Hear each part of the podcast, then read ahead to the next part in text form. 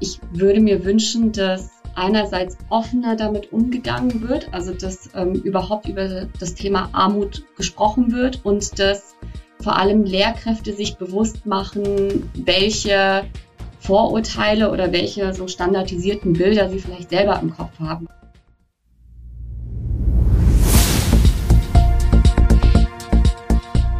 Zeit für Politik, der Podcast der Bayerischen Landeszentrale für politische Bildungsarbeit.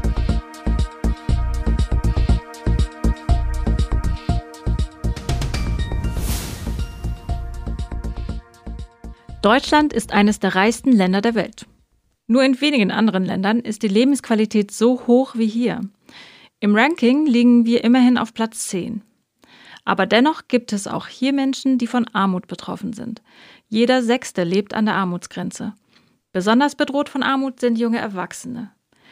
Wir sprechen heute mit zwei Frauen, die uns mehr darüber erzählen können, wie es sich anfühlt, arm zu sein und welche Wege es aus der Armut gibt.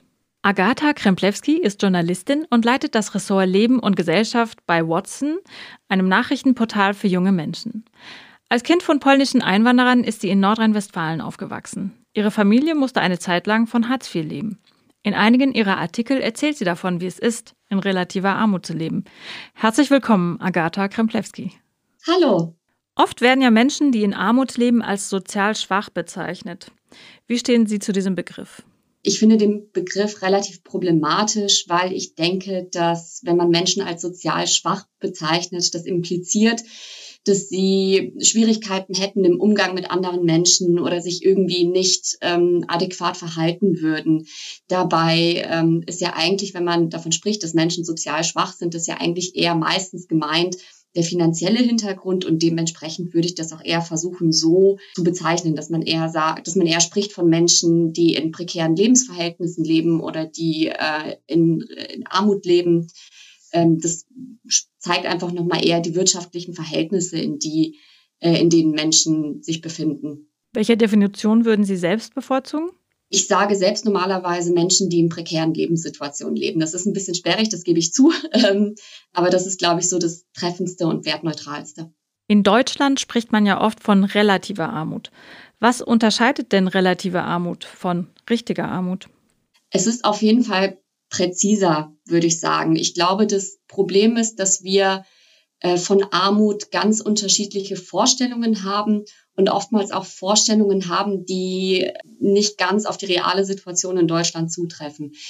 Äh, wenn wir von Armut sprechen, dann denken wir meistens an Hunger, an ähm, Obdachlosigkeit, die wir natürlich auch in Deutschland haben, an ja wirklich sehr, sehr existenzielle Krisen. Aber es gibt nun mal auch diese Form der relativen Armut, also die eher ähm, darauf hinabzielt, dass Menschen von der gesellschaftlichen Teilhabe ausgeschlossen werden, dass sie an bestimmten Aktivitäten nicht teilnehmen können, die einfach ganz starke, ganz starke soziale Konsequenzen hat. Und das ist eigentlich eher die vorherrschende Form von Armut hier in Deutschland, die eben auch sehr gravierend sein kann. Wie würden Sie denn rückblickend Ihre eigene Kindheit beschreiben? Was hat am meisten gefehlt? Am meisten hat eigentlich gefehlt das Gefühl, irgendwo dazuzugehören. Ähm, man merkt, wenn man in relativer Armut aufwächst, schon sehr, sehr früh im, in der Kindheit, dass man zu bestimmten sozialen Gruppen keinen Zugang findet oder schwieriger Zugang findet. Ähm, man merkt sehr schnell, welche Normen vorherrschen, an denen man einfach nicht, aus denen man einfach ausgeschlossen wird. Und ähm, das kann unter Umständen, glaube ich, auch ganz schön auf die Psyche drücken. Und man merkt einfach, dass man ja Schwierigkeiten hat, an Schulaktivitäten teilzunehmen, die für andere ganz selbstverständlich sind. Ähm, dann noch so Kleinigkeiten im Alltag wie Klamotten, wie Urlaub, wie Freizeitbeschäftigung, Hobbys, die ja manchmal auch kosten. Da wird man überall ausgeschlossen. Gerade für Kinder ist ja so eine Situation besonders bedrückend. Wie offen sind Sie damit umgegangen? Das war teilweise schwierig, offen damit umzugehen. Ich glaube, wahrscheinlich so im Grundschulalter hatte man das einfach noch nicht so richtig auf dem Schirm und wurde so das erste Mal damit konfrontiert, ah, bestimmte Sachen kann ich einfach nicht mitmachen. Warum nicht? Ah, wir haben weniger Geld. Ah, blöd. Das reflektiert man, glaube ich, als Kind erstmal noch gar nicht so sehr und das kommt dann später, dass einen das schon irgendwie anfängt, auch zu treffen. Und wie hat Ihnen damals Ihre Umwelt geholfen oder wie hätte sie Ihnen vielleicht auch helfen können? Hat es aber nicht getan. Also es war schon so, dass man häufig mit Vorurteilen konfrontiert wurde von anderen Kindern oder mit äh, ja blöden Sprüchen auch einfach konfrontiert wurde. Es hätte natürlich geholfen, diese Sprüche nicht zu hören, äh, wenn man irgendwie zum Beispiel morgens mit dem Fahrrad reinkommt und Leute sagen, oh, das ist ja voll das Aldi-Fahrrad, nur nee, mit, mit dir wollen wir uns nicht blicken lassen, so in die Richtung. Ich glaube, es wäre wichtig, Kindern zu vermitteln, dass ähm, diese ja einfach ohne diesen Gedanken aufwachsen zu lassen, dass diese Statussymbole wichtig sind. Ne? Es wird ja, es sind, sind ja quasi diese Statussymbole, die da verhandelt werden, die richtigen Klamotten zu haben, die richtigen Hobbys, das richtige Fahrrad, ähm, dass man eben versucht, nicht zu viel sozialen Wert an solche Sachen zu binden, sondern ja natürlich den Zugang zu solchen Aktivitäten oder Markenklamotten nicht unbedingt zu verwehren, aber auch gleichzeitig irgendwie zu erklären, hey, das macht dich nicht aus und das macht auch andere nicht aus und dementsprechend versuchen den Kindern zu vermitteln, dass sie anderen mit einer Offenheit begegnen. Die Bedeutung von Statussymbolen hat ja jetzt eigentlich auch ein bisschen zugenommen in unserer Zeit, ist zumindest so meine Wahrnehmung. Wie sehen Sie das denn? Ich habe den Eindruck, dass sich die Bedeutung von Statussymbolen so ein bisschen verschoben hat, dass es manchmal gar nicht mehr unbedingt um so materielle Statussymbole geht, sondern manchmal eher um Aktivitäten. Wer hat die tollere Reise gemacht? Wer hat das tollere Hobby? Ähm, und es ist im Prinzip der gleiche Mechanismus, ähm, aber ist so ein bisschen von diesen Materiellen weggerückt, ist aber am Ende aber auch, also läuft es trotzdem da, darauf hinaus, dass viele äh, Statussymbole eben dann doch nur mit Geld verfügbar sind.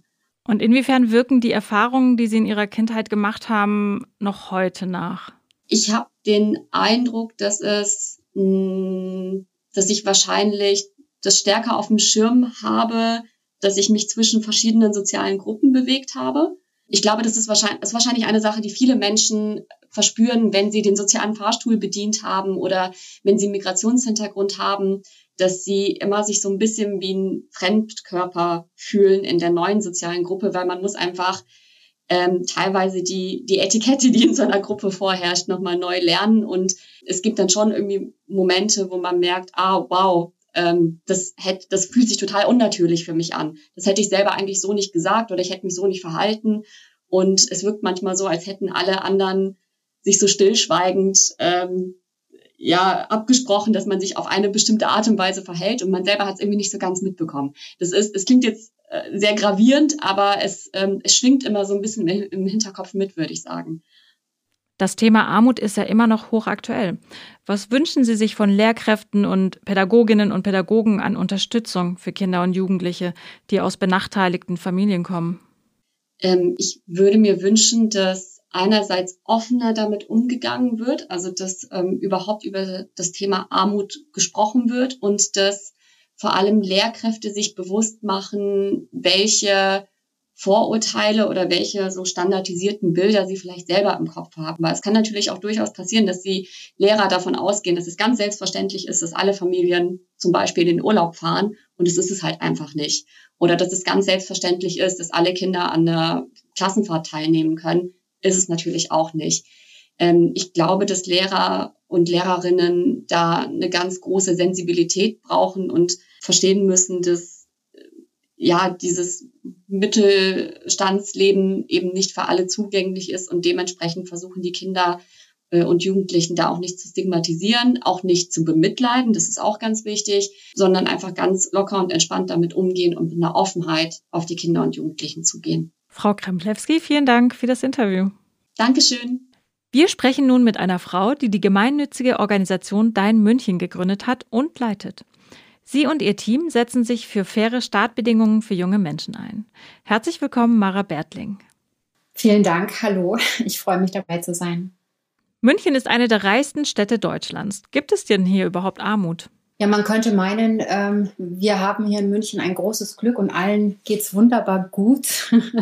also wir können sicherlich sagen, dass wir ähm, unsere Stadtgesellschaft als reich und glücklich beschreiben können. Aber auf der anderen Seite haben wir eben auch mit extrem prekären Lebenssituationen hier in unserer Stadt zu tun. Und auch hier wachsen genauso wie in anderen deutschen Städten Parallelgesellschaften. Wenn wir uns mal die, die Zahlen einfach angucken, ein Fünftel unserer Stadtbevölkerung ist mittlerweile von Armut betroffen oder lebt in Armut.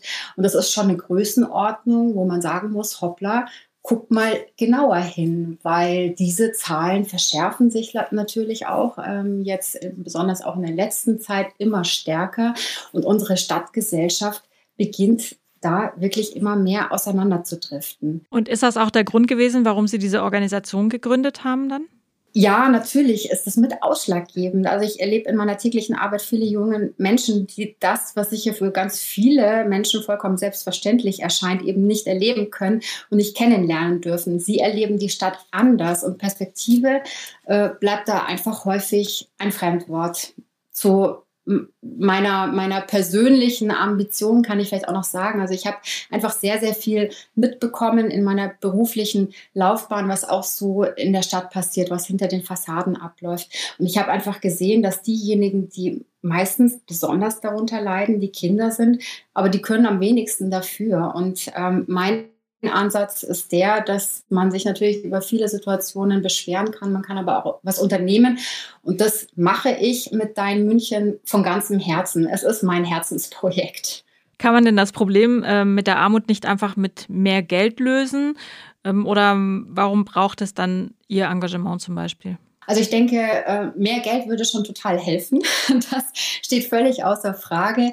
Vielleicht auch hier ein kleiner Fakt am Rande, wissen sicherlich auch viele Menschen nicht. Äh, wenn man den Hartz-IV-Regelsatz betrachtet, sehen wir, dass für äh, Kinder von 14 bis 17 Jahren 23 Cent für Bildung vorgesehen sind im Monat. Und das, würde ich sagen, beschreibt eine Haltung gegenüber jungen Menschen und wie wir sie unterstützen wollen. Das finde ich ganz unglaublich, muss ich tatsächlich sagen. Also mit Geld ließe sich vieles machen, ändert aber nichts daran, dass wir mit Menschen zu tun haben und was unsere Arbeit mit Dein München eben auch vor allem ausmacht, ist, dass wir Aufmerksamkeit und Wertschätzung schenken, dass wir jungen Menschen auf Augenhöhe begegnen. Und oft ist es so, dass es manchmal nur einen einzigen Menschen im Leben braucht, der einem die Hand reicht. Wer darf denn zu Ihnen kommen und was kann er oder sie erwarten? Wir sind erstmal die Anlaufstelle für, für Kinder und Jugendliche, die keine Unterstützung haben, die was aus sich machen wollen, die Hilfe brauchen, die in Not sind. Also da sind wir zentrale Anlaufstelle. Wir sind aber auch, auch Anlaufstelle für, für Schulen, für Institutionen, die sich an uns wenden und dann natürlich für viele Mitstreiter, Mitdenker und Unterstützer, die, die mit uns gemeinsam was bewegen bewegen wollen. Ihr Team wächst ja stetig. Welche Projekte möchten Sie in den nächsten Jahren angehen? Also ich will auf jeden Fall Vorurteile und mit Schubladendenken äh, äh, Schluss machen und mich wirklich auch für Bildungs- und Entwicklungschancen für alle einsetzen, unabhängig von der sozialen Herkunft. Das ist unser großes Ziel. Und äh, mit Dein München möchte ich gerne ein Best Case für Integration und echte Teilhabe und Partizipation junger Menschen aufstellen und damit auch Vorbild werden. Haben Sie denn vielleicht schon so ein Leuchtturmprojekt, was Sie ähm, vorstellen könnten? Ja, das ist tatsächlich auf der einen Seite unser Bildungsprogramm ähm, No Limits, mit dem wir junge Menschen erstmal äh, wirklich unterstützen und fördern und in der Persönlichkeit stärken, dass sie ihre Talente und Stärken kennenlernen, dass sie sich äh, äh, auch was zutrauen, dass sie Perspektiven erkennen für sich und auch Chancen entdecken können, die diese Gesellschaft ja durchaus zu bieten hat für sie und gleichzeitig aber eben auch äh, begleitet auf dem Weg in ein selbstbestimmtes und selbstbewusstes Leben zu einem jungen Erwachsenen, der ein aktiver und produktiver Teil dieser Gesellschaft wird. Und da haben wir sehr große Erfolgsgeschichten auch schon erlebt jetzt mit diesem Projekt. Also wirklich so viele tolle junge Menschen, die ihren Weg gegangen sind. Und davon aus diesem Programm kann ich noch noch kurz erzählen, haben wir eben auch einige jetzt dabei äh, bei unserem Jugendbotschafterprogramm. Das sind jetzt diejenigen, die sozusagen schon über Jahre hinweg auch Unterstützung durch den München erfahren haben und mittlerweile kann man sagen, wirklich mit beiden Beinen, Beinen im Leben stehen und ähm, so motiviert sind, dass sie mittlerweile auch andere junge Menschen motivieren wollen, ihnen es gleich zu tun. Wie kann ich mir das jetzt vorstellen? Da kommt jetzt ein Jugendlicher aus prekären Verhältnissen auf Sie zu und ähm, was erlebt er oder sie bei Ihnen? Also wir haben ein dreistufiges Programm. Und das beginnt mit äh, einem Basisprogramm, so nennen wir das, das heißt Let's Go. Und bei Let's Go geht es einfach wirklich darum, junge Leute dort in ihrer Lebenssituation abzuholen, wo sie sind. Wir haben Angebote, die sich aus den Bereichen Bildung, Kultur und Sport zusammensetzen und aus unserer Sicht eben auch in dieser Zusammenstellung ganz wichtig sind für, für positive Entwicklungen. Und da hat jetzt so jeder junge Mensch auch seine eigenen äh, äh Vorstellungen, was er gerne machen möchte was er gerne mal ausprobieren möchte oder vielleicht überhaupt erstmal die Kenntnis erlangen muss, was es da eigentlich alles gibt. Und wir haben beispielsweise von Kulturprojekten, sei es ein Theaterprojektformat, wo junge Leute wirklich über sich hinauswachsen, äh, äh über Sportangebote. Ähm, wir haben Nachhilfeangebote, besonders jetzt in dieser akuten Situation, wie wir sie jetzt gerade haben, auch wahnsinnig wichtig. Viele, viele Kids zittern jetzt gerade auf ihren Schulabschluss hin. Wir bieten da einfach sofort ganz konkrete Unterstützung, also mit, mit Lernhilfen, mit Prüfungsvorbereitungen, äh, mit Gesprächen, mit mentaler Unterstützung etc. Was gibt Ihnen das Gefühl, dass das, was Sie und Ihr Team tun, das Richtige ist? Also auf der einen Seite ähm, habe ich einfach mittlerweile das große Glück, dadurch, dass, dass ich und wir das jetzt schon doch seit einigen Jahren machen, dass wir einfach ganz tolle Erfolgsgeschichten erleben dürfen. Also wenn man glaubt, äh, ein Mittelschüler ist per se schon abgeschrieben, ähm, der denkt falsch, denn äh, wir dürfen hier einfach ganz beeindruckende Lebensläufe ansehen mittlerweile. Und wir haben junge Leute, die erfolgreich in der Ausbildung gestartet sind, die einen Schulabschluss machen, die teilweise studieren ähm, und die einfach an sich glauben und die, die Teil dieser Gesellschaft geworden sind. Und das macht mich natürlich total stolz und mein, mein ganzes Team auch. Und da sind wir bei unserem, bei meinem Team. Und da muss ich auch tatsächlich sagen, da erlebe ich persönlich auch wirklich einen unschlagbaren Zusammenhalt und große, gute Energie, mit der wir da ähm, zusammen an diesen wichtigen Themen arbeiten. Und äh, das gibt mir natürlich wahnsinnig viel. Und meine feste Überzeugung ist es, äh, einfach nur, wenn wir faire Chancen eröffnen, erhalten wir auch sozialen Frieden. Und daran habe ich keinen Zweifel. Vielen Dank, Frau Bertling. Danke für das Gespräch. Armut ist leider nicht immer sichtbar. Umso besser, dass Menschen, die in Armut gelebt haben, über ihre Erfahrungen sprechen und Wege aus der Armut aufzeigen. Nicht weniger wichtig ist das Engagement von Menschen, die sich für mehr Chancengleichheit in unserer Gesellschaft einsetzen. Weiterführende Links zu einer Unterrichtseinheit über das Thema Armut in Deutschland und zu Dein München finden Sie in den Shownotes. Wir bedanken uns, dass Sie heute zugehört haben und wenn Sie mögen, abonnieren Sie unseren monatlichen Newsletter, um über neue Angebote der Bayerischen Landeszentrale auf dem Laufenden zu bleiben. Wir sind bald wieder für Sie da mit einer neuen Folge von Zeit für Politik.